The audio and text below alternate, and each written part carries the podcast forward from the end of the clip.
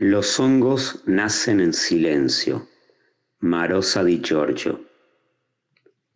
Los hongos nacen en silencio. Algunos nacen en silencio, otros con un breve alarido, un leve trueno. Unos son blancos, otros rosados.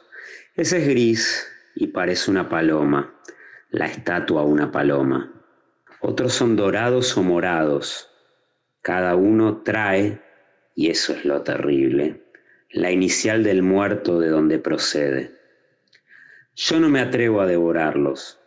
Esa carne levísima es pariente de la nuestra. Pero aparece en la tarde el comprador de hongos y empieza la siega. Mi madre da permiso. Él elige como un águila, ese blanco como el azúcar, uno rosado, uno gris.